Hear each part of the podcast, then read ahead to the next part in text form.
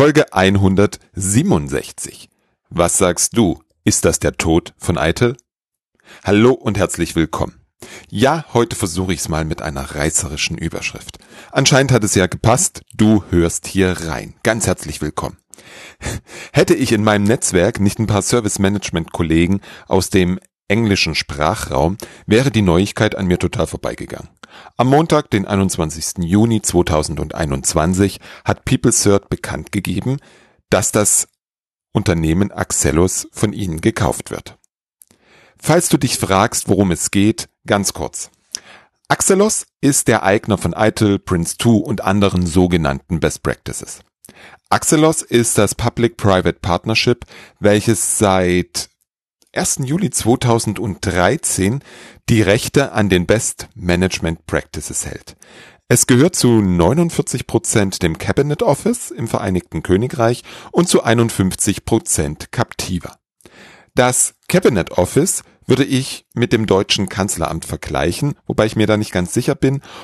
Capita ist ein Finanzinvestor, der unter anderem mit der Monetarisierung von ehemals staatseigenem Asset sein Geld verdient. Eitel selbst geht zurück auf zwei englische Behörden, die den Leitfaden seit dem Jahr 2000 entwickeln und verantworten.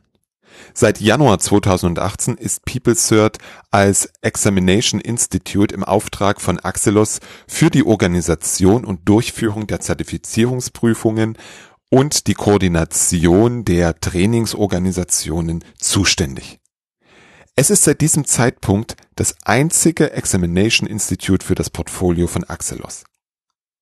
Dieser Vorgang, also der Kauf, sorgt nun anscheinend für ziemlich viel Aufregung in der ITSM-Bubble. Der Deal hat einen Wert von, Achtung, 380 Millionen Pfund. Ein Betrag, der natürlich über die Lizenzgebühren für die Schulungsanbieter, die Zertifizierungskosten und Veröffentlichung irgendwie wieder reinkommen muss. Ein aus meiner Sicht doch durchaus sehr stattlicher Betrag. Ich habe gelesen, das sind 11, ist das 11,5-fache des eigentlichen Wertes, den PeopleCert hier gezahlt hat. Und das scheint wohl ein sehr hoher Faktor zu sein. Aber was ist jetzt mit dem Inhalt, also der Fachlichkeit? Eitel hat über die vielen Jahre die Art und Weise, wie wir Services in der IT erbringen, wesentlich geprägt. Wo wir ohne Eitel wären, kann ich nicht sagen. Auf jeden Fall sehe die Welt der IT anders aus. Schauen wir jedoch in die nähere Vergangenheit, dann haben wir gesehen, dass nach dem Eitel Refresh 2011 lange Zeit nichts kam. Wir haben gesehen, dass die Eitel Version 4 nicht viel mehr ist als das Aufgreifen und irgendwie miteinander verbinden der vielen Entwicklungen, die die IT seit 2011 verändert haben. Es hat sechs Jahre gedauert, bis Axelos mal wieder begonnen hat, an dem Framework zu arbeiten. Wahrscheinlich musste in den sechs Jahren der Kaufpreis erstmal wieder eingespielt werden. Was macht PeopleCert jetzt mit den Assets? Die Frage ist interessant, weil die Vermischung der Urheberschaft und Zertifizierung kann sowohl positiv als auch negative Auswirkungen haben. Ich habe da momentan überhaupt keine Idee, was da passiert, weil insgesamt bin ich von dieser ganzen ähm, Zertifizierungs- und Schulungsindustrie ganz weit weg. Ich bin der Meinung, dass es die erste und wichtigste Aufgabe von PeopleCert sein sollte, daran zu arbeiten, dass das Produkt Idle wieder an Relevanz gewinnt und nicht weiter in der Bedeutungslosigkeit verschwindet. Wie komme ich zu dem Gedanken? Naja, schau dich mal um. Seit 2011 ist so einiges in unserer Service-Management-Welt äh, passiert und aufgetaucht. Scrum, Kanban, Agilität, DevOps, VariSM oder Business Agility. Um nur einige der vielen Beispiele zu nennen. Immer mehr Organisationen beginnen auch zu verstehen, dass die Inside-Out-Orientierung überhaupt nicht sinnvoll ist. Sprich, die Konzentration auf die internen IT-Prozesse, die Konzentration, das eigene Spielfeld so sauber wie möglich zu halten und, ich zitiere jetzt mal einen Kunden, dem Business klar zu machen, was, zu, was es tun muss, damit IT funktioniert, sind immer mehr Auslaufmodelle. Glücklicherweise verstehen immer mehr Menschen wie du, dass der Kunde und die Services im Mittelpunkt unseres Handelns stehen dürfen. IT dreht sich nicht um sich selbst. IT dreht sich um das eigene Unternehmen und im besten Fall um die Kunden deines Unternehmens. Outside In nennt Mensch das dann. Und plötzlich werden ganz andere Fragen relevant. Das habe ich diese Woche in der Schulung oder besser dem Workshop zu agilem Service Management wieder erlebt.